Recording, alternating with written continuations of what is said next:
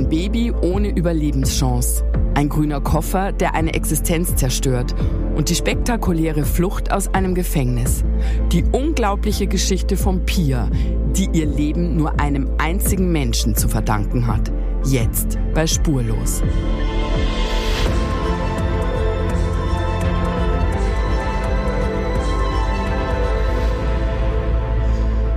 Hallo Michael, hier bin ich wieder. Hallo Julia, das ist schön, dass du wieder da bist. Wie geht's dir? Äh, besser. Ich hoffe, man hört das nicht mehr so nee, richtig man hört es überhaupt gar nicht. Also deine Stimme. Warte mal, ich frage mal Migo. Migo, höre ich mich noch sehr schlimm an? Hörst du Nein, überhaupt nicht. Klingt super. Seid du so hast dich nett. echt schlimm angehört vor ein paar Tagen. Ja, ich bin wieder unter den Lebenden, deswegen machen wir auch äh, spurlos heute zu einer ganz anderen Zeit als sonst, Ja. weil es ging einfach nichts mehr. Schau mal, du siehst es auch daran hier, äh, ich klapper mal mit meiner Teetasse. Leute, ich habe hier Tee statt Kaffee. Das daran siehst du, ja, es war schlimm. Dich hat es richtig erwischt. Ich habe es. Mhm. daran gemerkt. Du hast tagelang nichts auf Instagram gepostet. Und da ist er wieder, der Da Husten. ist er. Ey, du darfst mich nicht zum Lachen bringen. Entschuldigung, einmal husten. Ja, genau. Du, du hast flach gelegen. Ich habe flach gelegen ähm, und habe aber gemerkt auch, äh, dass ich große Diskussionen angeregt habe, ähm, weil ich habe noch so ein bisschen davon gepostet und dann kriegst du natürlich, also ich habe einerseits Medikamente gepostet und aber auch, äh, ich glaube, Ingwer-Shots und so. Und dann Hühnersuppe hast du gepostet. Hühnersuppe, ja natürlich, Hühnersuppe. Was ist das mit dieser Hühnersuppe? Das waren literweise Hühnersuppe auf Ja, Instagram. aber du weißt ja, dass es bei uns immer Hühnersuppe gibt. Also Hühnersuppe ist bei uns, ähm, weiß ich nicht, in der Familie schon immer so ein Ding. Die, die Brühe, äh, egal ob es einem schlecht geht, Liebeskummer, Halsschmerzen, Beinbruch, ein Kind kommt auf die Welt. Also meine Mutter hat mir die sogar mit ins Krankenhaus damals gebracht, als Okay. meine Tochter auf die Welt gekommen ist. Was, glaube ich, dazu geführt hat, dass meine Tochter, weißt du das gar nicht, Nee. dass sie am liebsten zum Frühstück Hühnersuppe Zum isst. Frühstück? Ja, eigentlich fünfmal die Woche. Also Okay. die Brühe mit Buchstabennudeln. Also einmal die Woche oder einmal in zwei Wochen hole ich so ein Biohuhn. Da wird das ausgekocht und dann wird das halt so tuppermäßig, portionsmäßig abgefüllt. Und dann gibt's also halt so eine kleine Asiatin, ne? Und das hilft bei allem. Das hilft bei Siehst ja, Erkältung. wie super es bei mir geholfen hat. Ja, aber was ich eigentlich sagen wollte, ähm, es ist schon natürlich sehr, dann kriegst du 100.000 Nachrichten zum Thema, bloß keine Medikamente und nimm das und koch Thymian aus und äh, leg dir drei Globuli auf den Kopf und keine Ahnung. Und die anderen natürlich, die genau das Gegenteil wollen. Was bist denn du? Also bist du hier... Äh, Ich sitze es aus. Also ich A werde ich ja gar nicht so schnell krank, Das wie du stimmt. weißt. Also ich bin äh, echt relativ das robust. stimmt total. Du kommst Ja, aber ich kann nichts dafür. Das ist einfach viermal so. die Woche ins Büro und sagst, ich bin total fertig, Ja. ich bin so müde, oh, ich fühle mich so schlecht. Oh, du bist nie krank. Ja, aber ich werde aber nie richtig krank. Ich habe immer so eine latente Ja, Krankheit, du bist glaube ich. durchgehend. so, so, nee, ich habe das, das was, das kennen alle, glaube ich. Man fühlt sich irgendwie so ein bisschen schlecht, aber so richtig krank wird man am ersten Urlaubstag. Da kenne ich das. Da wird man Echt? dann auf einmal, da kriege ich so einen Erkältungsschlag. Aber sonst werde ich selten Du bist so ein krank. korrekter, ne? oh Gott, ich kann überhaupt nicht lachen, da muss ich immer husten. Aber bist du so ein bisschen, also hast du jetzt Angst vor mir? Nö. Bist du hypochondrisch? Nein, überhaupt gar nicht. Nee, Nee. gar nicht. Nee, überhaupt nicht. Also, Also, was mir total auf den Wecker gibt bei Leuten, wenn du dann wieder ins Büro kommst oder so, also du gehst ja natürlich wohin, wenn du wieder gesund bist. Auch Mhm. wenn ich jetzt noch huste, ich behaupte, bin mehr ansteckend. Weißt du, welchen Satz ich ganz schlimm finde? was? Steck mich bitte nicht an. Also, als ob ich so meinen Viren und Bakterien sagen könnte, Leute, bleibt hier, steckt ihn bitte nicht. Ich finde es so ein dummer Satz. Oh, steck mich aber bitte nicht an. Nee, Ja. ich hab's eigentlich wissentlich nicht vor. Nee. Kennst Aber du hast Satz? heute als äh, zur Begrüßung hast du uns auch alle nicht umarmt heute, Nee, als du da warst. genau, das, das ist war eine Vorsichtsmaßnahme ja. in die gleiche Richtung. So, wir erzählen heute, egal mit welcher Stimme, Mhm. eine unglaubliche Geschichte. Genau, und es ist die unglaubliche Geschichte von Pia. Mhm. Pia hat sich vor einigen Jahren an dich gewandt, äh, Julia, weil sie Sehnsucht nach ihren leiblichen Eltern in Rumänien hatte. Das Ja. schien am Anfang ein Fall zu sein wie viele zuvor, aber bei Pia war dann alles anders. Die Geschichte endet nämlich nicht mit dem Ergebnis der Suche. Pias Geschichte beginnt an diesem Punkt erst und nimmt eine total dramatische Wendung. Aus Pias Kopfhörer dröhnt laute Musik im Zufallsmodus. Irgendwelche Popsongs, die sie eigentlich gar nicht wirklich mag. Es ist wie ein Hintergrundrauschen, denn gedanklich ist die 22-Jährige ganz weit weg. Pia schaut sich vorsichtig um. Ihr Blick fällt auf die Uhr am Ende des Raumes. Noch 30 Minuten. Okay, jetzt wird nichts mehr passieren, denkt sie. Was sollte auch sein? Es ist ja alles in Ordnung. Ich mache ja nichts Illegales, sagt sie sich selbst. Trotzdem ist da dieses ungute Gefühl, diese Stimme, die ihr sagt, pass auf. Pia schaut in die andere Richtung zum Duty-Free-Shop. Nichts Ungewöhnliches zu sehen. Niemand scheint sie zu beobachten. Die junge Frau atmet tief durch. Gleich wird ihr Anschlussflug gehen.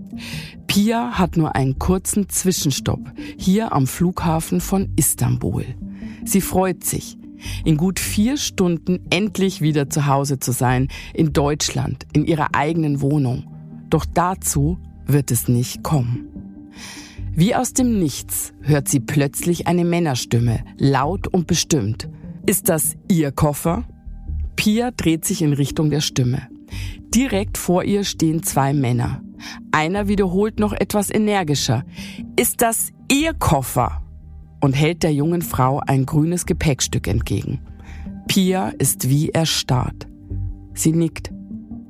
Die Männer ziehen in diesem Moment kleine Ausweise aus ihren Taschen und halten sie der 22-Jährigen entgegen. Wir sind vom türkischen Zoll. Bitte folgen Sie uns.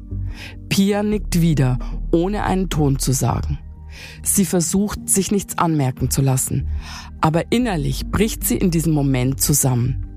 Dieses ungute Gefühl, das sie schon die letzten Tage begleitete, sticht wie ein tiefer Schmerz in Herz und Magen. Pia steht auf und folgt den Männern, ohne zu ahnen, wie sehr dieser Moment ihr ganzes Leben verändern wird. Es ist Donnerstag, der 27. September 2012, 18.30 Uhr, als Pia mit den Männern die Polizeistation des Flughafens von Istanbul betritt. Genau zu diesem Zeitpunkt, an diesem Donnerstag um 18.30 Uhr, recherchieren wir gerade in einem kleinen Dorf in Rumänien im Auftrag von Pia. Von dem, was sich da gerade in der Türkei abspielt, ahne ich nichts. Und ich weiß nicht, dass mich dieser Fall noch Jahre beschäftigen wird bis heute.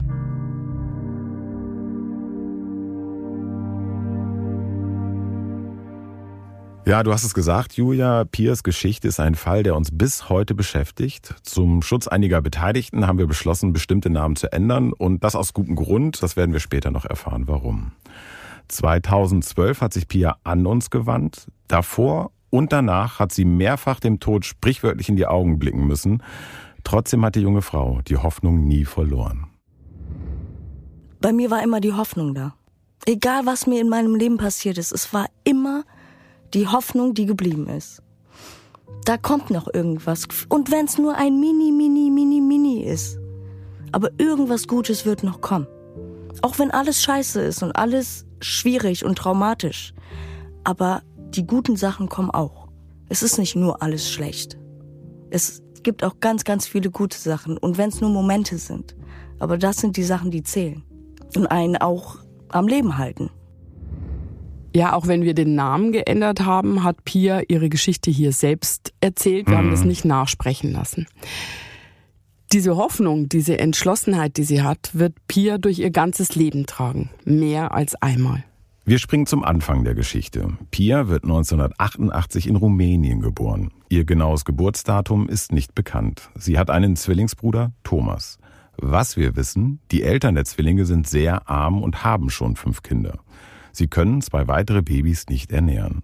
Deshalb wird Pia zusammen mit ihrem Bruder in einem Kinderheim untergebracht.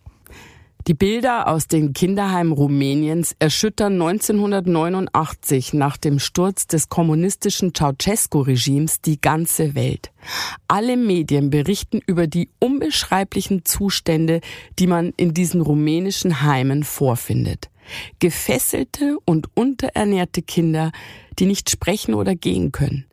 Etwa 100.000 Kinder befinden sich Ende der 80er Jahre in solchen Anstalten in Rumänien.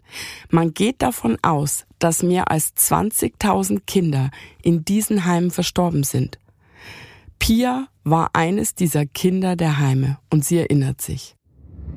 Meine ersten Erinnerungen sind auf jeden Fall, dass ich die anderen Babys schreien hören habe und ähm, man hat halt geschrien und geschrien, aber keiner kam, weil man gefroren hat, weil man nackig war und ich habe immer meinen Hinterkopf gegen die Wand gehauen, um Aufmerksamkeit zu erwecken, aber es kam einfach keiner. Meine einzige Sicherheit, die ich im Kinderheim hatte, war halt meine Matratze. Weil diese Matratze, das ist das Einzige, was mir halt Wärme gegeben hat. Ja, für Bitte melde dich war ich selbst schon mehrfach in Rumänien mhm. und wir haben auch im Zuge unserer Recherchen für Bitte melde dich äh, oft und viel über rumänische Kinderheime aus der Ceausescu-Zeit gehört und auch gesehen. Ja.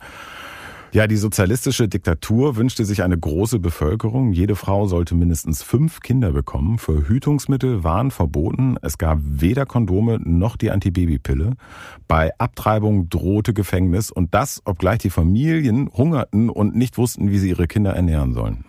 Diese Kinder, die man dann nicht mehr ernähren konnte, wurden in diesen Waisenhäusern abgegeben. Mehr als 100.000 Waisenkinder lebten noch Ende der 80er Jahre in diesen rumänischen Kinderheimen unter menschenunwürdigen Bedingungen. Die Kinder waren in ihren Betten gefesselt, wir haben das gehört. Sie waren nackt, sie waren völlig verdreckt, du kennst es auch, ne, von den Bildern. Ja. Sie konnten ganz oft überhaupt nicht sprechen. Sie wurden auch nicht angesprochen. Sie konnten nicht laufen. Sie vegetierten in diesen Betten und teilweise hatte man drei oder vier Kinder in einem Gitterbett fixiert. Die Kinder nannte man in diesen Heimen die Unwiederbringlichen. Und wenn man sich die Bilder und Reportagen aus den Jahren 1989, 90 ansieht, fehlen einem echt die Worte. Diese Kinder zurück ins Leben zu holen, erschien fast aussichtslos. Und das ist ja noch nicht so unglaublich lange her, Nein. Ende der 80er Jahre. Hm. Wenn du die Bilder, die wir haben ja hier auch ein paar Sachen liegen, wenn du das siehst, hm. ich habe das Gefühl, das ist wie aus einer ganz anderen Zeitepoche, ja. als wäre das ein, 200 Jahre her oder so. Aber das ist es leider nicht. Pia ist eins dieser Kinder und das ist unvorstellbar. Als Pia dreieinhalb Jahre alt ist, hat sie ihr Gitterbett noch nie in ihrem Leben verlassen. Nach der Geburt wurde sie dort abgelegt, später dann dort angebunden und nun im Jahr 1992 liegt sie immer noch dort, genau wie ihr Zwillingsbruder Thomas, der neben ihr im Bett liegt. Und wir konnten nicht laufen, wir wussten nicht, was Spielsachen sind, wir haben noch nie ein Auto gesehen, Bäume, wir hatten nur die Matratze, unser eigenen Dreck. Und äh, konnten nicht sprechen. Also wir waren 77 Zentimeter groß mit dreieinhalb. Also total unterentwickelt auch. Pia und ihr Zwillingsbruder haben zu diesem Zeitpunkt keine realistische Überlebenschance. Ihre Bäuche sind schon aufgedunsen zu sogenannten Hungerbäuchen. Und dass sie die verpasste Entwicklung jemals aufholen werden, ist völlig unwahrscheinlich. Ihr Schicksal scheint besiegelt wie das unzähliger anderer Heimkinder, die in ihren Betten auf den Tod warten. Was nun passiert, lässt einen wirklich vor Ehrfurcht erschauern und ganz wortlos werden. Denn das Schicksal hat etwas ganz anderes vor mit Pia und Thomas. Gibt's Zufälle? Fügungen? Das wissen wir natürlich nicht. Aber Tatsache ist, im Februar des Jahres 1992 macht sich eine Frau aus dem Ruhrgebiet auf den Weg nach Rumänien. Es ist Claudia. Begleitet wird Claudia von ihrer erwachsenen Tochter und im Gepäck hat sie Adoptionspapiere. Adoptionspapiere für Zwillinge, einen Jungen und ein Mädchen. Während die kleine Pia und ihr Zwillingsbruder Thomas sich die Seele aus ihren winzigen Körpern schreien, festgebunden an ihren Gitterbetten, im Dunklen und im Schmutz, landet Claudias Maschine in Bukarest. Claudia und ihre Tochter machen sich im Taxi auf den Weg zum Kinderheim. Die beiden Frauen aus Deutschland betreten das Heim. Hier ist schon alles für ihren Besuch vorbereitet. Die knapp vierjährige Pia und ihr Zwillingsbruder Thomas sitzen in einem verwahrlosten Sandkasten hinter dem Kinderheim. Sie sind das erste Mal in ihrem Leben draußen an der frischen Luft. Völlig ausgehungert verschlingen sie gierig händeweise den schmutzigen Sand aus dem Sandkasten. Claudia nimmt die Kinder, badet sie und zieht sie an. Obwohl Pia erst knapp vier Jahre alt ist, erinnert sie sich an diesen Moment. Ich glaube, das Allerschönste war, als ich das erste Mal Anziehsachen anhatte. Das erste Mal, wo ich mich nicht nackig gefühlt habe, wo ich mich warm gefühlt habe, diese Wärme und diese, also ich hätte niemals gedacht, dass es so einen heftigen Unterschied gibt zwischen nackig sein und Anziehsachen anhaben zu dürfen auch. Das ist eine Wärme, das ist eine gewisse Liebe, das ist der Geruch, das, das ist einfach aufgefangen zu werden, Klamotten zu haben. Ich habe mich aufgefangen gefühlt. Ich habe mich nicht mehr so verloren gefühlt. Nichts im Leben ist selbstverständlich. Selbst Anziehsachen können Wunder sein. Mhm. Es gibt ein Foto, das im rumänischen Kinderheim aufgenommen wurde. Wir sehen darauf Pia und Thomas mit ihren Anziehsachen. Sie sitzen da auf Claudias Schoß und Claudia, die strahlt. Ja. Und man merkt, dass sie sich schon als Mama der beiden Kleinkinder fühlt und es irgendwie schon ist. Ne? Absolut. Pia erinnert sich auch an die ersten Tage mit Claudia. Was meine Mama angeht, erinnere ich mich am meisten an den Geruch und ich wollte gar nicht mehr vom Arm runter. Ich wollte nur noch auf dem Arm sein. Das war so ein typisch, typischer Mama-Geruch. Mit voller Liebe und Wärme und Zuneigung und Verständnis und die hat süßlich gerochen. Die hat nach Wunder gerochen. Und das Wunder wird wahr. Claudia nimmt Pia und Thomas mit nach Hause ins Ruhrgebiet. Hier warten ihr Ehemann, ihre Familie und alle Freunde und Nachbarn schon sehnsüchtig auf die Ankunft der neuen kleinen Familie. Alle freuen sich, als Claudia mit ihrer Tochter und den Zwillingen zu Hause ankommt. Pia und Thomas werden von Arm zu Arm gereicht. Sie haben jetzt eine neue Familie und sie haben ein neues Leben. Claudia lässt nichts unversucht, um die Entwicklung der Zwillinge nachzuholen und zu fördern. Therapien, Turn- und Gymnastikkurse, Spielkreise und Ausflüge. Claudia kämpft. Und sie hat Erfolg. Die Kinder wachsen, sie lernen gehen und sie lernen sprechen. Und schließlich können sie sogar eingeschult werden. Pia und Thomas besuchen tatsächlich die Schule. Niemand, der die beiden als Kleinkinder bei ihrer Ankunft in Deutschland gesehen hat, hätte das für möglich gehalten. Claudia hat ein Wunder vollbracht. Doch als Pia acht Jahre alt ist, scheitert die Ehe der Eltern. Aber Claudia lässt sich nicht unterkriegen. Sie möchte nicht als verlassene Ehefrau in Solingen sitzen. Sie will für ihre Zwillinge und für sich eine Auszeit. Und die will sie an einem der schönsten Orte der Welt verbringen. Auf Hawaii. Als die Ehe meiner Mutter scheiterte, hat sie ihm gesagt, pass auf, kannst behalten, was du willst, kannst alles behalten. Ich will nur meine Kinder, hat ihre Koffer gepackt und tschüss waren wir weg in Hawaii. Das war natürlich ein Traum, ne? Also die ganzen Hawaii-Blumen und es war warm. Oh, das war so hammerschön und die Wärme. Also das ist, das ist auch das, was wir auch nachholen konnten, ne? Diese, diese Wärme in Hawaii, weil wir so viele Jahre im Kinderheim so viel Kühl und Kälte gespürt haben durch den Beton und die Kälte und nackt sein.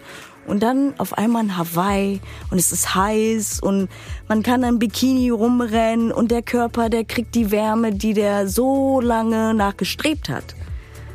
Und das hat uns richtig körperlich und seelisch auch sowas von gut getan. Wir erzählen ja heute natürlich die Geschichte von Pia, mhm. aber Pias Geschichte ist ja undenkbar ohne ihre Adoptivmutter Claudia. Ja. Diese Frau ist so toll, weil die lässt sich einfach nicht unterkriegen nicht vom gesundheitlichen Zustand der Kinder. Ich glaube, das mhm. hätte viele abgeschreckt. Ja. Die hätten sich das gar nicht zugetraut. Nicht von den äußeren Umständen in Rumänien. Ich kann mir vorstellen, dass auch die Adoption nicht einfach war. Sie lässt sich auch nicht davon unterkriegen, dass ihr Ehemann sie verlässt. Ja. Und ich greife mal vor, Claudia, also die Mutter, wird sich noch selbst übertreffen.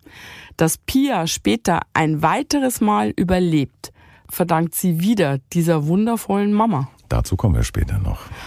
Aber jetzt zurück und weiter zu Pia, die ja gerade die Sonne auf Hawaii genießt und das so schön beschrieben hat. Mhm. Claudia bespricht mit den Kindern, ob sie sich ein Leben auf Hawaii vorstellen können und die beiden sagen begeistert ja. Und so dauert die Auszeit von Claudia, Pia und Thomas letztlich sechs Jahre. Claudia eröffnet eine kleine Pension, ein Bed and Breakfast, das sehr beliebt und immer ausgebucht ist. Außerdem führt sie Touristen über die Insel und wenn gar nichts los ist, geht sie putzen. Pia und Thomas besuchen die Schule und genießen ihr Leben im schillernden Paradies. 2002 wird Claudia Oma. Ihre schon erwachsene leibliche Tochter in Deutschland hat Zwillinge bekommen und Claudia möchte zurück. Sie will ihre Enkelkinder aufwachsen sehen. Sie bespricht mit Pia und Thomas, wie es weitergeht. Und beide freuen sich auf den Familienzuwachs und auf Deutschland. Pia ist nun 15 Jahre alt. Sie gewöhnt sich in Deutschland schnell ein und schließt zwei Jahre nach der Rückkehr die Schule ab. Dann beginnt sie mit der Ausbildung zur Tanztherapeutin. In dieser Zeit wird ihr Wunsch, ihre Wurzeln kennenzulernen, immer drängender. Das war eine Art Sehnsucht, die ich gefühlt habe, dass ich unbedingt meine leibliche Familie kennenlernen wollte. Ich möchte wissen, woher ich komme, woher mein Blut kommt, wem sehe ich ähnlich, wem sehe ich nicht ähnlich, von wem habe ich diese komischen Charakterzüge oder die, die guten Eigenschaften, vielleicht was für Talente habe ich, wie bin ich auf die Welt gekommen, war ich klein, war ich süß, war ich hässlich, also alle Fragen kamen einfach. Ja, Pia schreibt dich an, Julia, und du beschließt sofort, dich auf die Suche nach Pias Familie zu machen. Soweit so normal für ja. einen Bitte melde dich mhm. Fall. Aber hier beginnen die Dinge einen unheilvollen Verlauf zu nehmen. Eine dunkle Wolke baut sich über Pia auf. Es ist, als würde eine kalte Hand nach ihr greifen, nach dem fast totgeweihten und überraschend geretteten Kind aus dem Kinderheim. Und was sich da nun zusammenbraut, das wird Pias Leben erneut bedrohen. Von alledem bekommen wir nichts mit, als wir mit der Suche starten. Für unsere Suche in Rumänien hatte uns Pia die Adoptionsunterlagen von ihr und ihrem Bruder Thomas zur Verfügung gestellt. Diese sehen wir uns genauer an. Darin befinden sich die Namen ihrer leiblichen Eltern und es ist der Ort vermerkt, in dem sie zum Zeitpunkt der Adoption gelebt haben müssen ohne genaue Anschrift. Genau hier setzen wir mit unserer Suche an. Die Spur führt uns in den ländlichen Nordwesten Rumäniens. Hier hatte Pias Vater 1992 die Papiere zur Adoption unterschrieben. Wir recherchieren in dem angegebenen Ort, finden aber niemanden, der zu Pias Familie gehört. Wir wissen, dass Pia noch fünf ältere Geschwister hat. Es handelt sich also um eine recht große Familie. Trotzdem kennt niemand in der Umgebung Pias Eltern. Alle Spuren verlaufen im Sande. Wir wenden uns daraufhin an die Behörden vor Ort. Zwar bekommen wir die Bestätigung, dass Pias Familie hier gelebt hat, jedoch keine aktuelle Anschrift, aber eine alte. Eine konkrete Adresse, an dem ein Mitglied von Pias Familie vor Jahren gelebt haben soll. Hier setzen wir an, fragen Nachbarn und Anwohner und tatsächlich bekommen wir einen Hinweis, wohin die Familie gegangen ist. Über mehrere Stationen verfolgen wir diese Spur. Am Ende halten wir, ganz überraschend, die aktuelle Adresse von Pias Eltern in den Händen. Wir sind sehr nervös, als wir Kontakt aufnehmen, denn wir wissen überhaupt nicht, was uns erwartet. Doch unsere Sorge ist unberechtigt. Denn Pias Eltern leben noch immer zusammen und sie können ihr Glück kaum fassen. Sie hatten nicht damit gerechnet, dass sie jemals wieder von ihren beiden Kindern hören würden. Es fließen viele Tränen, Tränen der Freude, und wir versprechen, dass sie Pia und Thomas bald in die Arme schließen können.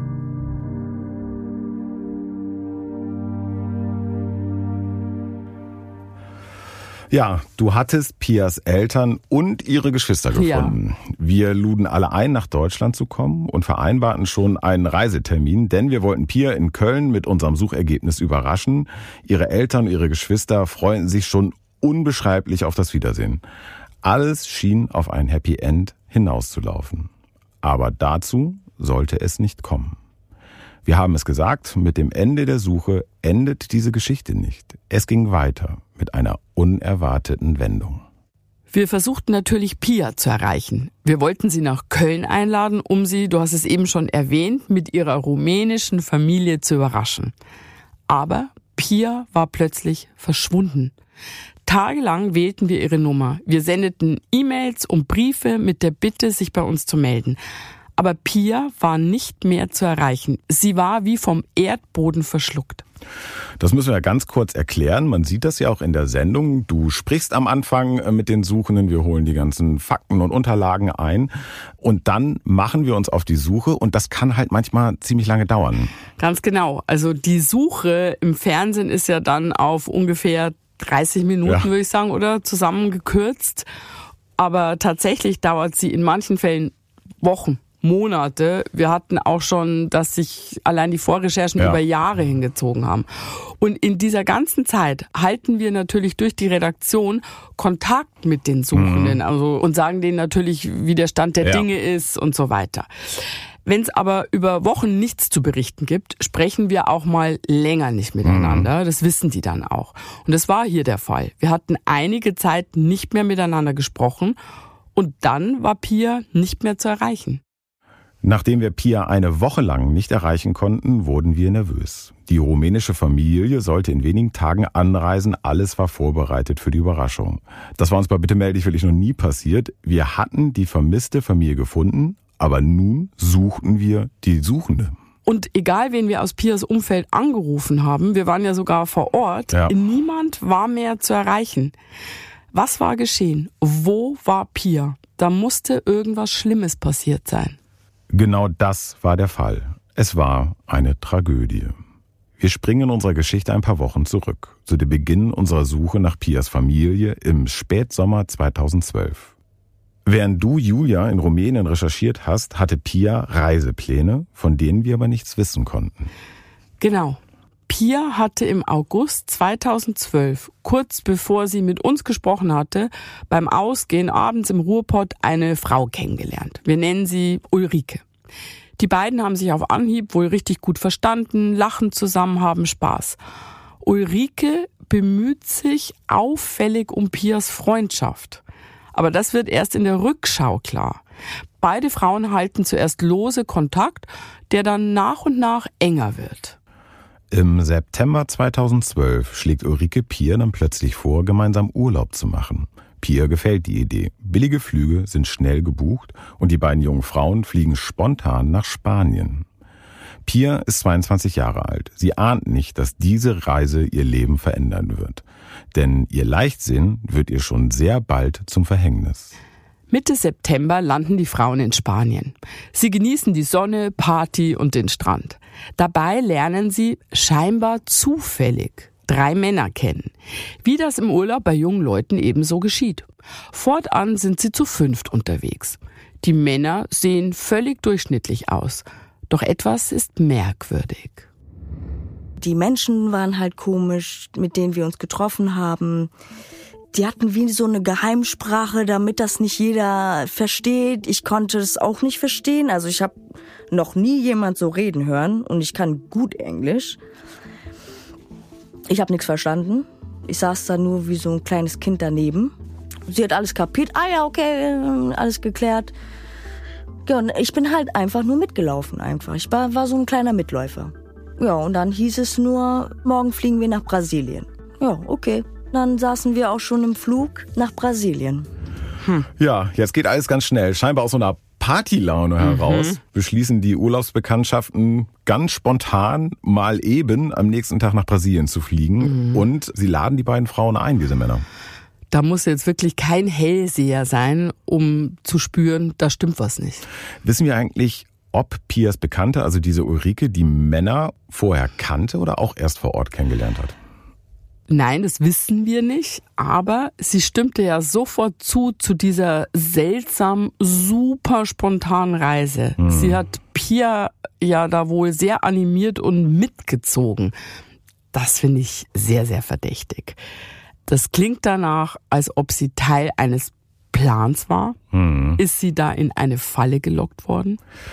Das ist an dieser Stelle nur Spekulation. Die Flüge nach Brasilien bezahlt irgendjemand. Wir mhm. wissen es eigentlich gar nicht genau, wer es bezahlt. Auf jeden Fall, Pia selber war es nicht. Und dann ging es nach Rio de Janeiro. Jetzt mal unter uns. Ja, ähm, unter uns. und Wir euch. Sind ganz alleine. Ja, unter uns und unter euch da draußen. Ja. Ähm, Das ist ganz schön naiv, sich auf so etwas einzulassen, oder? Auf eine Reise nach Rio de Janeiro mit völlig Fremden, die dann auch noch die Reise bezahlen? Oder bin ich da einfach zu skeptisch? Nee, da bist du absolut nicht zu skeptisch. Das sagt Pia später ja auch, dass sie sehr, sehr naiv war.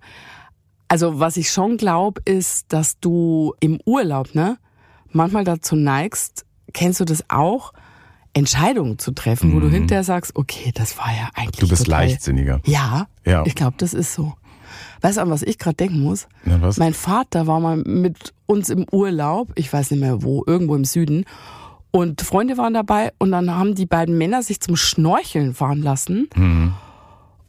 Und da hat ein Typ die mit dem Boot halt aufs Meer rausgebracht und hat dann gesagt, ja, ich hole euch in 30 Minuten wieder ab. Oh Gott.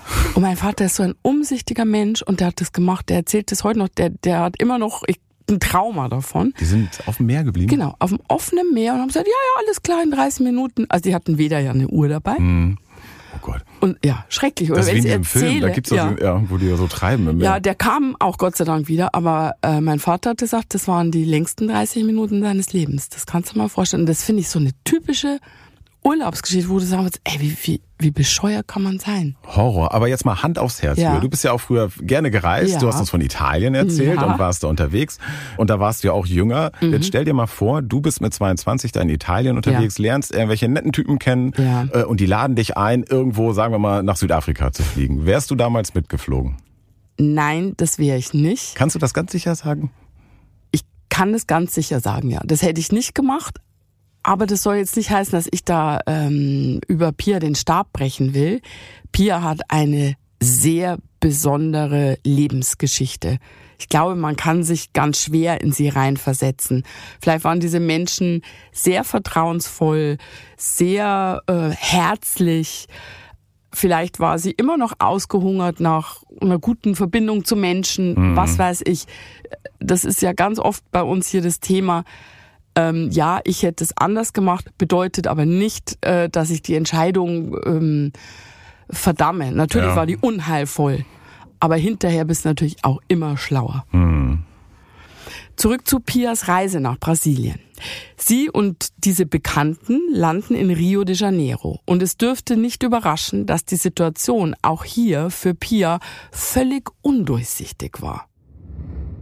Ja, und als wir dann gelandet sind, war es auch erstmal richtig grau. Und ähm, wir wussten erstmal nicht wohin. Wir waren total verloren irgendwie. Aber ich habe mich halt trotzdem total auf sie verlassen. Und habe gar nichts verstanden, worum es ging. Pia und ihre Bekannte kommen in einem kleinen Hotel unter. Und auch hier merkt sie, dass etwas nicht richtig läuft. Denn immer wieder kommen Männer vorbei, holen sie ab und verschwinden dann wieder. Pia fragt ihre Bekannte, was es mit diesen Männern auf sich hat. Aber sie winkt nur ab und erklärt, dass alles in Ordnung sei. Ihren Brasilientrip hatte sich die junge Frau anders vorgestellt. Pia hat kein gutes Gefühl.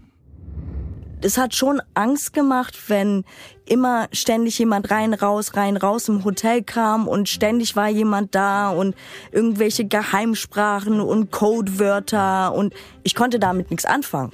Ja, bis heute kann ich nicht verstehen, warum ich meine Mutter nicht angerufen habe, weil ich wusste, dass ich immer mit ihr ehrlich reden kann und auch sagen hätte dürfen, hey Mama, irgendwas ist komisch. Sie hätte alles dafür getan, dass ich wieder zurückkomme. Aber ich hatte auch Angst, sie anzurufen. Ich habe mich auch nicht getraut, sie anzurufen, weil ich gedacht habe, das kannst du jetzt nicht bringen. Ja, eine fatale Fehlentscheidung, dass sie ihre Mutter Claudia nicht anruft. Aber warum kann sie es nicht bringen, äh, wie sie sagt? Warum bittet sie ihre Mutter nicht um Hilfe? Ah, ich glaube, da ist gerade, wenn du noch jung bist, da, da gibt's dann manchmal so einen Punkt, an dem du dich einfach nicht mehr so traust, aus so einer Entscheidung auszusteigen oder dann wirklich auch Eltern oder wen auch immer um Hilfe zu bitten. Man spürt irgendwie, ah, ich bin jetzt schon zu weit gegangen, was zieht es vielleicht alles nach sich? Und so verstehe ich Pia da auch. Sie weiß ja schon ganz genau, dass hier wirklich irgendetwas ganz in Schieflage ist und vielleicht sogar Gefahr droht. Aber ist das so eine Scham, so nach dem Motto, Mama, ich habe Scheiße gebaut? Oder ist es auch so ein Stolz, ich will selbstständig sein? Ich denke wahrscheinlich beides. Sie ist 22. Man will da ja der Welt beweisen, dass man selbstständig ist und erwachsen. Und ähm, ja, gepaart ist das, das ist ja immer so ein geflügeltes Wort, aber das ist, äh, der Leichtsinn der Jugend auch, mhm. das Ganze, ne? Die Situation in Rio de Janeiro spitzt sich dann langsam zu. Nach einigen Tagen fahren Pia und ihre Bekannte nachts mit dem Taxi in ein abgelegenes Viertel am Rande der Stadt. Pia hat Angst. Das Taxi fährt in eine dunkle, verlassene Straße. Und da war dann ganz am Ende so eine kleine Hütte. Und der Taxifahrer stand halt vorm, vorm Häuschen da. Das war alles total versteckt und total gruselig. Man hatte total Angst, dass jemand aus dem Gebüsch springt irgendwie und alles total heimlich und ich musste dann mich schnell ins Taxi setzen, weil dann noch irgendwer gekommen ist. Ich möchte das nochmal betonen an der Stelle. Das ist hier keine fiktive Story. Das ja. ist alles eins zu eins so passiert und wir haben alle Namen geändert, mhm. um die Beteiligten zu schützen. Ja. Weil es klingt, als ob wir so, ich kriege da auch Gänsehaut, Gruselfilm-Drehbuch vorlesen. Klar ist, es ist jetzt für jeglichen Ausstieg definitiv zu spät an der Stelle. Ja, das ist ganz klar. Jetzt sitzt Pia mittendrin und sie kommt nicht mehr raus. Und Rio ist wirklich eine tolle Stadt. Aber man muss ganz klar sagen, nachts mit einem Taxi im Dunkeln in ein entlegenes Stadtviertel zu fahren mit eigentlich Unbekannten, das ist wirklich lebensgefährlich. Ja, total. Das gilt für viele Orte in Südamerika, ja. muss man leider immer noch sagen. Aber geht's dir auch so? Ich sitz hier und möchte sagen, ähm, wo ist Claudia? Hätte Pia sie doch nur ja. angerufen. Also wir würden heute diese Geschichte natürlich anders erzählen können. Komplett anders. Wo ist die Löwenmutter, die Pia jetzt retten könnte? Ja, Claudia hätte da sicherlich einen Ausweg gewusst aus dieser Situation. Zurück zum Taxi und der verlassenen dunklen Straße. Zwei Männer kommen zum Wagen und geben Pia einen grünen Koffer. Ulrike händigt ihr dann ein Flugticket aus. Du fliegst heute Nacht noch alleine mit diesem Koffer nach Istanbul, sagt sie sehr bestimmt zu Pia. Ich komme dann nach. Pia kann es nicht fassen. Sie soll alleine fliegen? Kurz diskutieren die beiden jungen Frauen. Dann schiebt man Pia mitsamt dem grünen Koffer ins Taxi. Und es geht los. Richtung Flughafen. Hab die Zähne zusammengebissen, hab gedacht, ja, zu spät.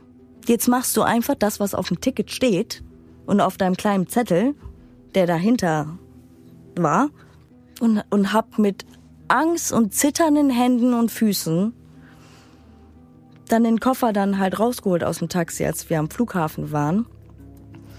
Also, mir ist auf jeden Fall klar gewesen, erst recht, als ich den Koffer aus dem Taxi geholt habe, wusste ich, okay, das ist hier nicht richtig, das kann nicht gut sein. Eigentlich müsstest du es melden. Aber das habe ich mich alles nicht getraut. Ich meine, wer nimmt einen fremden Koffer und fliegt nach Istanbul, ohne es zu hinterfragen oder zu sagen, was ist denn da eigentlich drin? Es ist der 26. September 2012. Pia checkt ein. Sie gibt den grünen Koffer auf. Die 22-Jährige fühlt sich sehr unwohl und sie spürt, dass sie beobachtet wird. Dann geht sie an Bord ihrer Maschine und startet schließlich Richtung Istanbul. Ihr ist völlig klar, dass sie absolut falsch gehandelt hat. Und ihr ist klar, dass sie nicht einfach so aus dieser Geschichte herauskommen wird. Im Flieger habe ich gedacht, nutz die Zeit jetzt, weil das ist der einzige sichere Ort, den du haben wirst in der nächsten Zeit. Mein Gespür hat mir das einfach gesagt. Gar nicht, weil ich irgendwas wusste oder kapiert habe auf einmal. Meine Intuition war das einfach. Pias Intuition trügt nicht. In Istanbul wird sie von zwei Zivilbeamten der Polizei angesprochen. Man fragt sie nach ihrem Namen und ob der grüne Koffer ihr gehört. Pia nickt. Sie weiß, dass ihr Name auf dem Kofferanhänger steht und dass sie nun keine Chance mehr hat, aus der Sache herauszukommen. Was sie zu diesem Zeitpunkt nicht weiß, aber ahnt, in dem Koffer sind Drogen. Natürlich. Viele Drogen. In einem Wert, den wir hier nicht nennen können, aber es geht um sehr, sehr viel Geld. Man bringt Pia auf eine Polizeistation. Dort wird sie verhört. Dann wird sie in ein Krankenhaus gebracht, wo man sie kurz untersucht und von dort geht es ins Gefängnis. Es ist der 27. September 2012. Innerhalb von 48 Stunden ist Pias Leben komplett auf den Kopf gestellt. Am Tag zuvor war sie noch in Rio de Janeiro im sonnigen Brasilien. Nun sitzt sie in einer engen Zelle im türkischen Gefängnis. Sie ist allein, es ist dunkel und sie weiß, dass es keine Hoffnung gibt, hier schnell wieder herauszukommen. Also es war wirklich nur Betonwände, Betonboden, ganz, ganz schmal. Auf der einen Seite waren die Männer, die da geschrien und gebrüllt und gebetet und gefleht haben. Und auf der anderen Seite waren die Frauen. Genau dasselbe. So, und das war wirklich, du bist wirklich runtergekommen und es war wirklich so, als wärst du in den Keller gekommen. Es war auch so eine Stahltür. Ja, und dann waren das halt wirklich so Zellen halt. Mit so einer blauen Schaumatratze. Ich hatte Flashbacks über das Kinderheim dieses Babygeschrei von innen war wieder ganz laut und zuerst habe ich geweint und es war auch schlimm und ich habe meine Mutter vermisst und die Sehnsucht kam ganz stark hoch, aber gleichzeitig kam auch wieder der Spruch und das Gefühl auch direkt, das hast du schon mal erlebt, jetzt wirst du es nochmal überstehen. Und egal wie oft es sich wiederholt, du hast es überstanden und du wirst es überstehen. Ja, da kommt jetzt eine Kraft bei Pia auf, die man bis jetzt bei ihr vermisst hat. Als sie den Lauf der Dinge noch hätte ändern können, da hat sie es nicht geschafft auszusteigen. Mhm. Aber hier im Dunkeln, inmitten dieses Geschreis und in dieser Isolation, wahrscheinlich in einer Situation, die sie an früher, an ihre Kindheit im Heim erinnert hat, mhm. da spürt sie plötzlich diese Kraft wieder. Ja, und Pia wird diese Kraft noch eine unvorstellbar lange Zeit aufbringen müssen, denn den Weg, den sie nun gehen wird, das hätten viele nicht geschafft. Pia kann nach wenigen Tagen die dunkle Einzelzelle im Keller verlassen. Man bringt sie in demselben Gebäude einige Stockwerke höher im internationalen Frauentrakt unter. Hier leben etwa 30 Frauen und ein paar Kleinkinder aus der gesamten Welt, aus Europa, Asien, Südamerika. Sie kommen von überall her. Und als ich da reingeschubst worden bin, von der Einwärterin mit meiner blauen Mülltüte mit ein paar Klamotten. Zuerst stand ich da und habe gedacht, oh Gott, wo bist du hier? Die Frauen leben nicht in einzelnen Zellen, sondern in einer Art WG. Jeweils zwei Frauen teilen sich ein Zimmer, das aber nicht abgeschlossen wird, sondern immer frei zugänglich ist. Es gibt Gemeinschaftsräume, in denen gegessen wird. Pia bleibt in den ersten Wochen für sich. Die Frauen versuchen größtenteils gut miteinander auszukommen, aber natürlich kommt es auch zu Übergriffen, zu Gewalt und sogar zu Suizid. Ich habe mich im Knast zurückgezogen, habe mich in der Ecke gesetzt und gesessen, mich bemitleidet. Ich habe meine Fehler eingesehen und habe das Beste daraus gemacht. Aber es war schwer. Auch was ich gesehen habe, wo ich denke, so das gehört nicht mit zu meiner Strafe. Ich habe viel Tod und Blut gesehen. Ungefähr zu der Zeit, als Pia verlegt wird, erreichen wir endlich eine gute Freundin von Pia zu Hause in Deutschland.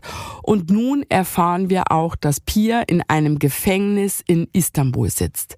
Wir haben keine Möglichkeit, Kontakt aufzunehmen. Und das Wiedersehen mit ihrer leiblichen Familie müssen wir absagen. Sechs Wochen vergehen. Es ist inzwischen November. Pia ist im Gefängnis einsam und verliert langsam ihren Lebensmut. In dieser Zeit darf sie auch zu ihrer Familie in Deutschland keinen Kontakt aufnehmen. Betreut wird sie von der Botschaft, die auch die Verbindung zu Pias Mutter Claudia hält. Alle warten auf Pias Gerichtsverhandlung. Denn zu diesem Zeitpunkt weiß noch niemand, wie es mit der 22-Jährigen weitergehen wird. An einem Tag im November 2012 geht Pias größter Wunsch dann in Erfüllung, die Botschaft ermöglicht es Pia, ihre geliebte Mutter Claudia anzurufen. Das war das schlimmste Telefonat, was ich jemals in meinem ganzen Leben hatte. Ich habe geweint natürlich und habe ihr gesagt, was Sache ist. Und man hat in ihrer Stimme eine Angst und eine Enttäuschung gehört. Aber sie hat mir gleichzeitig auch sofort gesagt, Mäuschen, Du bist trotzdem meine Tochter und wirst es immer bleiben. Halt den Kopf hoch. Und da war ich dann fix und fertig und musste so weinen. Ich weiß, dass meine Mutter mich immer liebt und geliebt hat, aber ich wusste nicht, ob sie nach dem ganzen Zeug und hin und her mir das auch verzeihen kann. Aber das hat sie. Ich durfte jede Woche einmal in der Woche mit ihr telefonieren Und die hat wirklich alles abgesagt. Ihre, ihre eigenen Arzttermine, ihre Termine mit ihren Freunden, alles hat sie immer abgesagt, damit sie um Punkt eins so mit mir telefonieren konnte und ich sie erreiche. Sie hat ihre Leute oder sonst wer rausgeschmissen, damit ich mit ihr in Ruhe reden konnte, ohne dass jemand mithört. Dann hatte ich mit ihr das zweite Mal telefoniert. Und dann hat sie zu mir gesagt, dass sie mich am 6. Dezember 2012 mit meinem älteren Bruder mich besuchen kommt. Obwohl sie gerade eine OP hinter sich hatte, ne? Ja, ihre Mama hat Pia gerettet. Ja. Glaube ich, durch diese äh, Anrufe und Gespräche. Und wie versprochen kommt Claudia im Dezember 2012 nach Istanbul. Und da habe ich das erste Mal die Mama richtig weinen sehen. Wir durften nur uns gegen, gegenüber sein. Wir durften nicht nebeneinander sitzen. Ja, und die Mama, die ist wirklich mit dem auf den Stuhl, mit den Knien auf den Tisch gekrabbelt, egal ob die Wärter da waren oder nicht, das hat die nicht interessiert, damit die mich richtig in den Arm nehmen konnte. Und da habe ich sie das allererste Mal weinen sehen. Als dann die Wege sich wieder getrennt haben und ich aus dieser Tür musste und sie aus der gegenüberliegenden Tür raus musste. Und da habe ich gesehen, habe mich nochmal umgedreht und habe gesehen, wie sie richtig zusammengesackt ist und meinen älteren Bruder festgehalten hat, nochmal gewunken hat, mir noch einen Kuss zugeworfen hat und hat mir nochmal gesagt, zum Ende hin, merkt ihr das? Vergiss niemals die Stärke einer Frau. Und heb immer deinen Kopf, egal was du gemacht hast oder was nicht. Schäm dich nicht. Oh. Ja, was für eine tolle Mama. Nach diesem Besuch von Claudia im Gefängnis in Istanbul kommen wir wieder ins Spiel.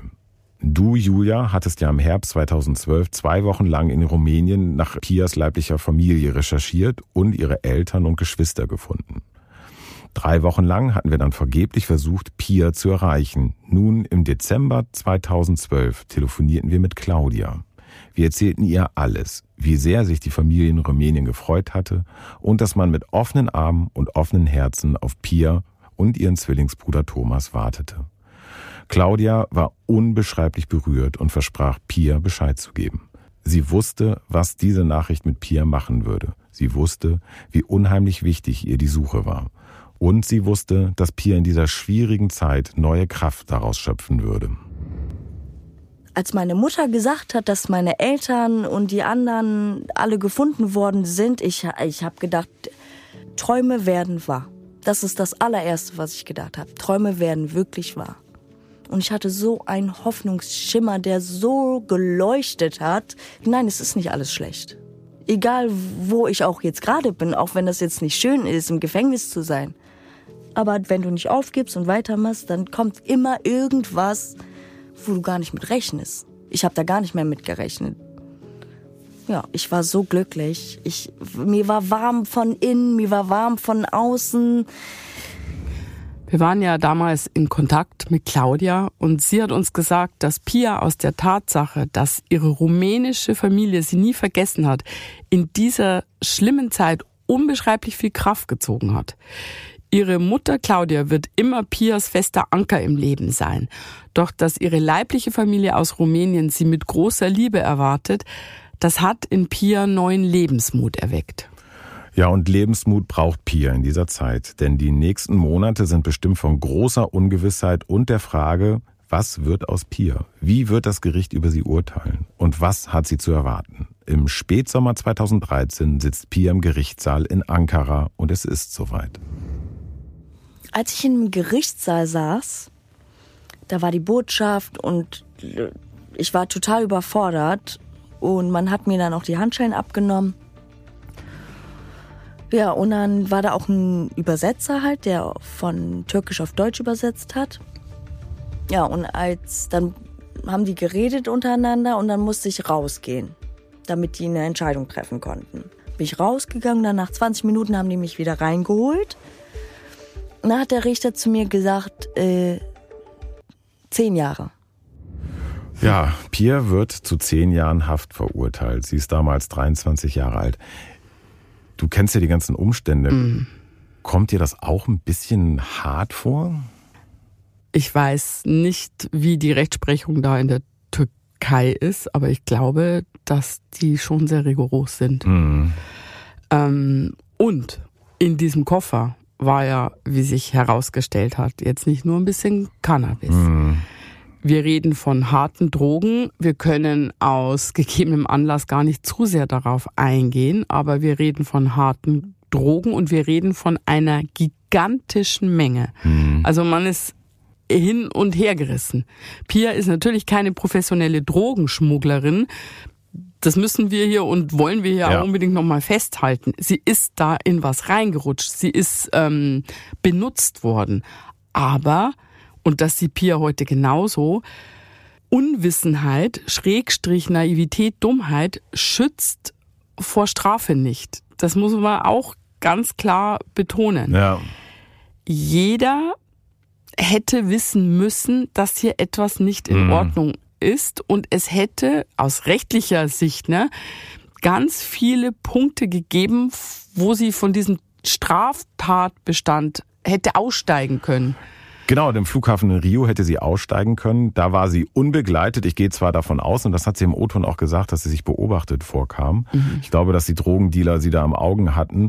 Aber sie hätte auch da ja Schutz bei der brasilianischen Polizei suchen können beispielsweise. Das wäre vielleicht auch riskant gewesen, ähm, aber möglich.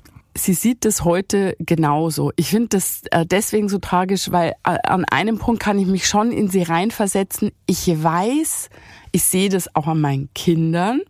Ich sehe das noch mehr an jungen Frauen als bei jungen Männern. Ich weiß, wenn man jung ist, gibt's manchmal Situationen, von denen man weiß, das ist hier jetzt nicht gut, das ist nicht in okay, aber ich verfalle in so eine Kanickelstarre, nenne ich das. Ich weiß nicht, ob du damit was anfangen kannst. Ich glaube, ich weiß, was du meinst, dass man eigentlich Man agieren guckt- sollte, müsste genau. und das auch und man weiß. kann das noch Ja. nicht. Ja. Das hat schon auch was mit Reife zu tun. Und ähm, leider junge Mädels, junge Frauen tun sich da manchmal vielleicht auch noch schwerer. Also ich beobachte das immer wieder. Natürlich nicht an so drastischen Mhm. Geschichten. Es fängt da manchmal im Kleinen an. Also sie hat einfach die Augen geschlossen und gehofft, irgendwie wird schon gut. Wer will jetzt da beurteilen, welche Strafe äh, auf ja, Realitätsverleugnung und Naivität steht? Ja. Ich hoffe mal, die Richter haben sich das nicht leicht gemacht, aber ich bin an dem Punkt auch sehr überfordert mit der Frage nach der Strafe.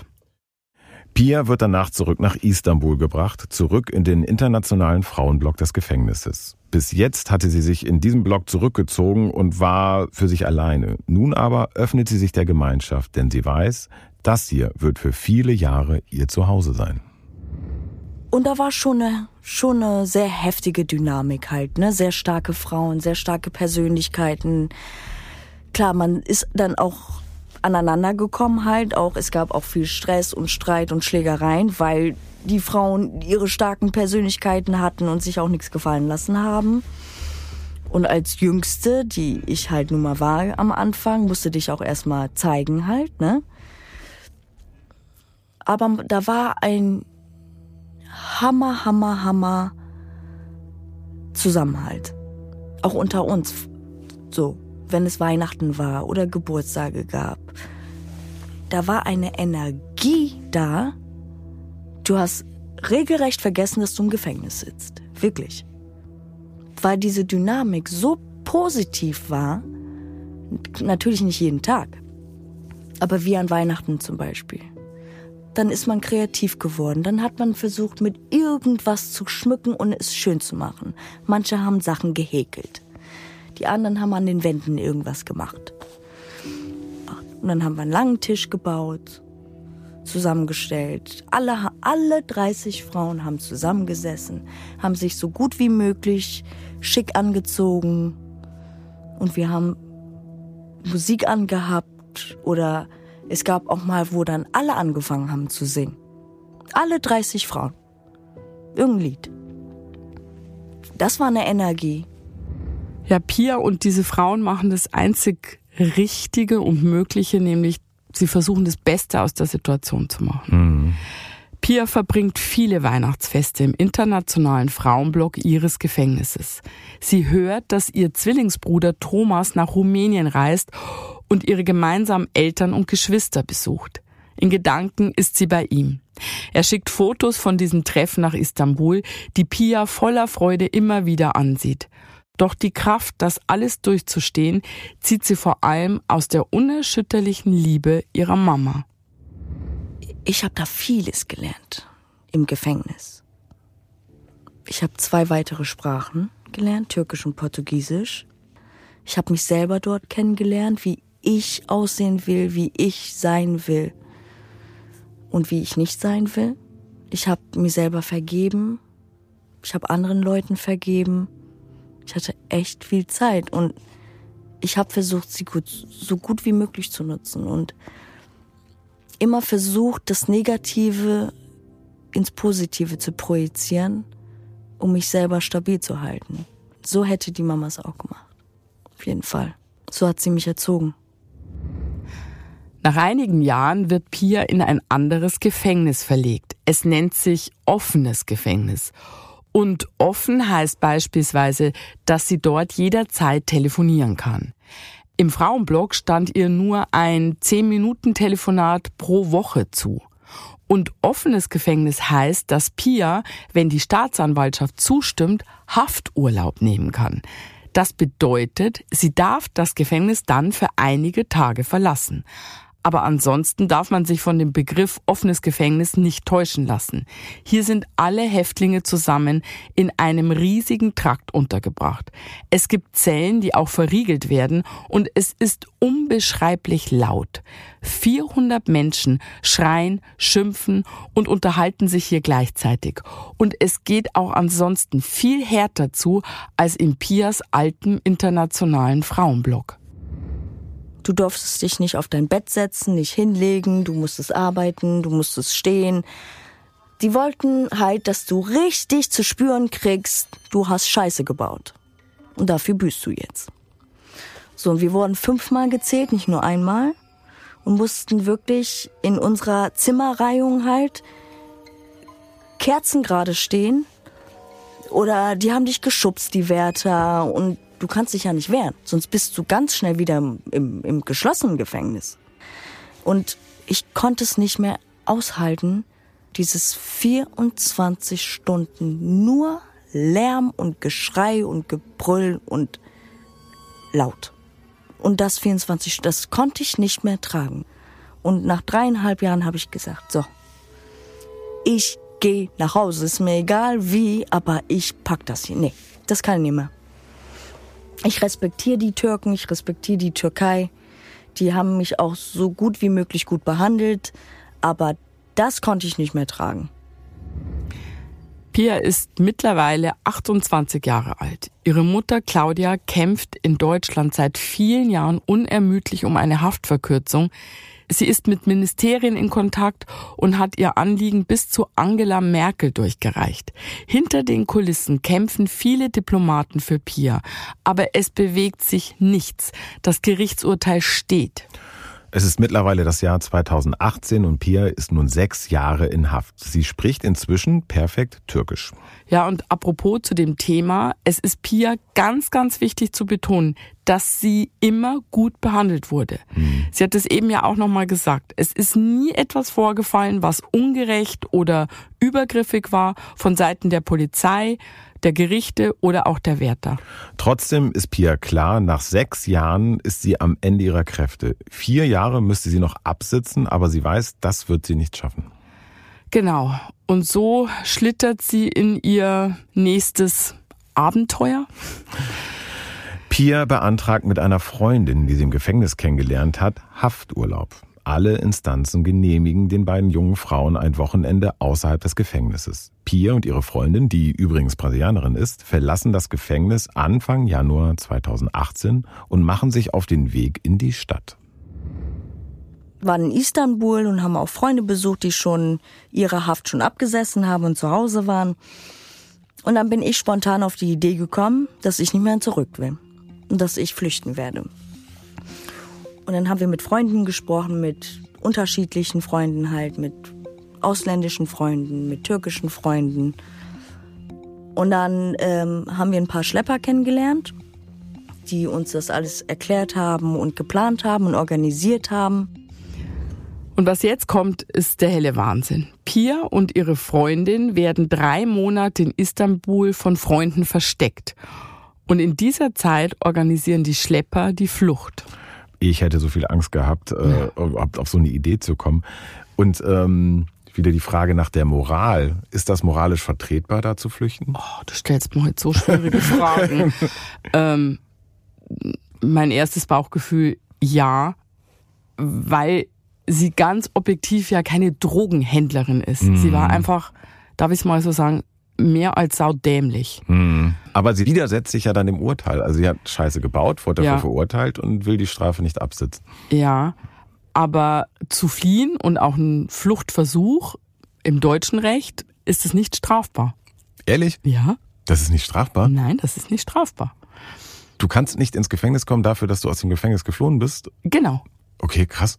Ja, genau. Du kannst wieder zurückgebracht werden, aber es ist nicht strafbar, zu versuchen zu fliehen. Wieder was gelernt. Ich kann es ja auch total verstehen in der Situation, dass sie da fliehen möchte. Drei Monate lang bleiben Pia und ihre Freundin bei Bekannten in Istanbul. In dem Viertel, in dem sie versteckt werden, fallen sie gar nicht groß auf. Wie gesagt, Pia spricht fließend Türkisch und ihre rumänische Herkunft dürfte ein Übriges dazu beigetragen haben, dass sie auch optisch nicht auffällt. Claudia schickt aus Deutschland Geld, damit Pia die Schlepper bezahlen kann. Mitte März 2018 geht es dann los. Pia und ihre Freundin fahren mit dem Bus in den Norden der Türkei Richtung Iran. Die Schlepper haben den beiden Frauen gefälschte Papiere besorgt. Dann sind wir mit dem Bus gefahren und es kommen halt auf der Autobahn immer Männer, Soldaten, die dann kontrollieren kommen. Wir hatten aber dann halt Papiere und haben uns so gemacht und auch ein Kopftuch getragen und alles, dass wir Iraner sind und unser Vater jetzt im Iran ist und wir jetzt unseren Vater besuchen wollen, weil wir gerade Universitätsurlaub haben. Haben die uns auch abgekauft. Schweiß natürlich abgewischt, ne? Also das war, also da habe ich echt die Luft angehalten. Aber wir haben dem Busfahrer ein bisschen Geld gegeben, damit der halt auch ein bisschen hilft beim Sprechen. Ja, das ist alles real, auch wenn es mhm. nicht so klingt, aber es geht gut. Die beiden Frauen kommen nach 13 Stunden Busfahrt in Van an. Van liegt im Osten der Türkei, etwa 70 Kilometer von der Grenze zu Iran entfernt. Genau, und da soll es auch hingehen in den Iran. Da wird einem echt ganz schlecht. Ähm, ich meine, die werden überall in der Türkei gesucht mhm. und jetzt gehen die, sie flüchten in den Iran. Das ja. ist äh, absoluter Wahnsinn. Die beiden Frauen kommen also wie verabredet in Waren an und werden von den Schleppern in Empfang genommen. Die Schlepper wollen nicht die ursprüngliche Route in den Iran nehmen, denn dort gibt es Probleme. Am folgenden Tag werden Pia, ihre Freundin und ein paar weitere Flüchtlinge in Jeeps zu einem Fluss gebracht. Auf einer Landstraße hat der junge Mann, der uns gefahren hat, gesagt, wenn ich jetzt gleich anhalte und das andere vor uns auch. Dann steigt ihr alle aus, nehmt euer Rucksack und lauft für euer, lauft einfach für euer Leben. Lauf. So, und ich habe so eine Angst wieder gekriegt, wie der das halt gesagt hat. Aber Pia kann nicht mehr zurück. Sie steckt mitten in der Flucht. Der Fahrer hält und sagt, lauft. Alle springen aus den Wagen und rennen. Pia stolpert. Einer der Schlepper zieht sie hoch und am Arm hinter sich her. Es ist dunkel, es regnet und dann erreichen sie das Flussufer. Das Wasser ist eisig. Pia und die anderen schwimmen durch den Fluss mit ihrer Kleidung und mit ihren Rucksäcken. Aber die Grenzpolizei wird auf sie aufmerksam. Es fallen Schüsse. Diese Freundin und ich, wir, wir saßen wirklich eine Dreiviertelstunde lang in diesem kalten Wasser und sind da halb erfroren. Also da habe ich wirklich gebetet und äh, habe an meine Mama gedacht und gedacht, ich habe mich tausendmal bei ihr bedankt, gedanklich und im Herzen, weil ich echt gedacht habe, du stirbst jetzt. Aber Pia scheint mehrere Leben zu haben. Sie stirbt nicht. Nach 45 Minuten fahren die Grenzpolizisten weg. Die Schlepper kommen aus ihren Verstecken und helfen Pia und ihrer Begleiterin aus dem Wasser. Sie müssen noch ein weites Stück laufen, ehe sie die Grenze erreichen. Aber alles geht gut. Pia und ihre Freundin klettern mit Hilfe der Schlepper über eine weiße Mauer und dann sind sie im Iran. Im Bus geht es dann weiter ins 800 Kilometer entfernte Teheran. Dort angekommen kommen die beiden Frauen zunächst bei einer Bekannten unter, die Pia noch aus dem internationalen Frauentrakt des Gefängnisses kennt. Nach einigen Tagen wagen sich die beiden Flüchtlinge auf die Straße. Ihr Ziel die deutsche Botschaft. In der Botschaft wird nun alles für die Heimreisen der beiden Frauen vorbereitet. Claudia hilft von Deutschland aus bei der Organisation. Sie telefoniert mit allen Behörden und regelt, was zu regeln ist. Pia erinnert sich an das unglaubliche Engagement der Botschaftsmitarbeiter. Ihre Freundin kann nach wenigen Tagen in ihre Heimat Brasilien fliegen. Bei Pia dauert es noch etwas länger, doch dann, endlich, sitzt sie im Flugzeug und ihr Ziel Frankfurt am Main. Ich war total nervös und war sehr vorsichtig, weil ich gedacht habe, naja, bis wir nicht in der Luft sind, glaube ich noch gar nichts, weil das so ein Hin und Her war. Ja, und dann waren wir in der Luft und da konnte ich dann durchatmen und habe auch wirklich vor Erleichterung auch geweint. Ich gedacht habe, jetzt kann mir nichts mehr passieren, jetzt bin ich in Sicherheit. Die Maschine landet in Frankfurt. Pia reist ohne Probleme in Deutschland ein. Sie läuft die ewig langen Gänge des Frankfurter Flughafens entlang und dann sieht sie ihre Mama. Endlich. Und dann weiß ich noch ganz genau, wie die Mama auf diesen silbernen Stahlstuhl am Flughafen gesessen hat, mit dem Kopf runter, ihre Beine übereinander und ich bin erstmal stehen geblieben habe sie nur angestarrt. Musste, ich habe versucht, meine Tränen zu, also zu unterdrücken und so, weil ich irgendwie stark für sie sein wollte. Aber das war für mich genauso besonders und schön wie das erste Mal, wie sie mich in den Arm hatte in Rumänien im Kinderheim. Das war dasselbe Gefühl. Wirklich. Wärme, Liebe ganz viel Schuld auch und ich habe mich Millionenmal bei ihr entschuldigt für den ganzen Stress, den ich ihr angetan habe und es war der schönste Tag meines Lebens. Ja, Pia lebt heute wieder in Deutschland und sie hat natürlich ganz engen Kontakt zu ihrem Zwillingsbruder und ihrer deutschen Familie. Es geht ihr sehr gut. Sie hat mit ihrer Mutter wieder ins normale Leben gut zurückgefunden. Mhm, ja. Leider ist Claudia, Piers geliebte Mama, nach langer Krankheit mittlerweile verstorben. Mhm. Was ich tröstlich finde, ist, dass Claudia das noch erlebt hat, dass ihr Kind da rauskommt und nach Hause kommt. Ja. Pia hatte schon in der Türkei Kontakt mit ihrer Familie in Rumänien aufgenommen. Im offenen Gefängnis durfte sie ja telefonieren und eine rumänische Gefangene übersetzte immer für sie. Ihr Vater, ihr leiblicher Vater in Rumänien, ist leider inzwischen auch verstorben. Ihn hat Pia verpasst durch das, was passiert ist. Getroffen hat sie ihre Familie bisher noch nicht in Person, mhm. denn sie hat fürchterliche Angst, nach Rumänien zu reisen, da in der Türkei immer noch die Verhandlung nach ihr läuft. Sie ist zur Verhandlung ja. ausgeschrieben. Deutschland hat kein Auslieferungsabkommen mit der Türkei. Deshalb hat Pia hier nichts zu befürchten. Aber sie hat Angst, und das verstehe ich sehr gut, mhm. dass ihr in Rumänien etwas passieren könnte. Und ihre leibliche Mutter kann aus gesundheitlichen Gründen nicht nach Deutschland reisen. Stand jetzt ist also, dass Pia einfach weiterhin die Hoffnung hat, dass das irgendwann irgendwie klappt, dass sie mhm. sich sehen können. Im Moment ist es schwierig, aber sie will es unbedingt. Und bei alledem ist Pia bis heute ihrer Adoptivmutter unendlich dankbar.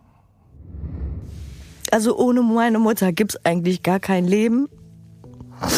Weil ohne meine Mutter hätte ich es nicht überlebt im Kinderheim. Ich wäre regelrecht verreckt und gestorben. Und sie hat mich aus mehreren schwierigen Schicksalen hat sie mich nicht nur einmal rausgeholt. Sie hat mich mehrmals rausgeholt, ob es Türkei war, ob es Iran war.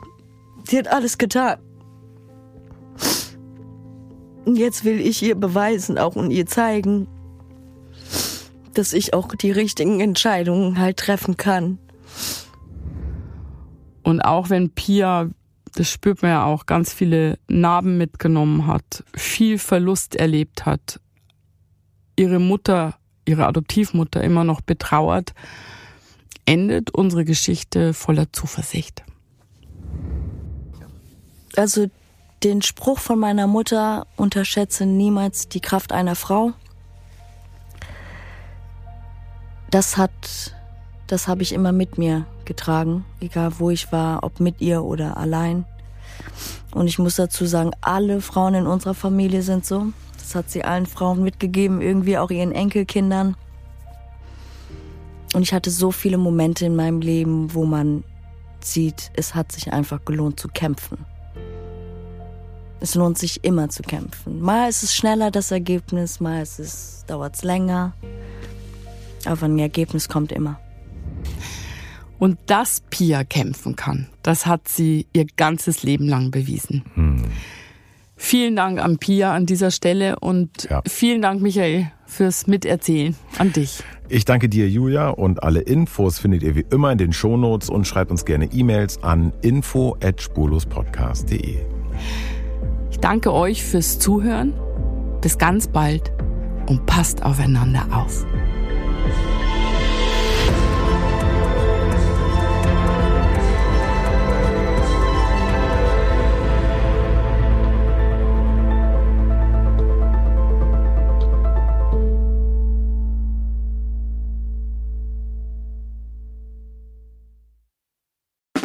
Der 7-One-Audio-Podcast-Tipp. Mein Name ist Paul Ripke und heute geht es um den Podcast AWFNR. Alle Wege führen nach Ruhm. Der Paul Ripke Podcast, das ist ein Gesprächspodcast für seichte Unterhaltung. Also du lauschst zwei Menschen, manchmal auch drei, bei einem Telefonat oder einem Gespräch dabei zu, wie sie darüber labern, was in ihrer letzten Zeit so abging. Bei AWFNR rufe ich Leute aus meinem Telefonbuch, interessante Freundinnen aus aller Welt an, neben Poldi, Lola Weipert, Bowser kommen hier auch regelmäßig, Chrissy Martin und Caro Kauer zu Wort. Oder eben auch Menschen, Menschen, die einfach mich begeistert haben. Jonas Deichmann war da, Jan Ulrich, mit dem habe ich gesprochen. Und grundlegend weiß ich nicht ganz genau, was da in der Zukunft passiert, aber ich rufe Leute an, die ich in der Woche vielleicht auch mal kennengelernt habe und die mich inspiriert haben, um vielleicht euch da draußen auch ein ganz klein bisschen zu inspirieren. Jedes Gespräch überrascht zumindest mich jedes Mal aufs Neue und manchmal kommt sogar dabei raus, dass ich danach mich für ein Praktikum bei Big FM bewerbe und vielleicht sogar das eine oder andere berufliche Erfolgserlebnis feiern darf. Danke, Lola dafür. Schon mal. Also jeden Dienstag um 16.20 Uhr deutscher Zeit, 420 und so, gibt's eine neue Folge AWFNR. Und wenn du die nicht verpassen willst, dann abonniere jetzt den Podcast auf dem Podcast-Player deines Vertrauens. Viel Spaß beim Hören von Alle Wege führen nach Ruhm.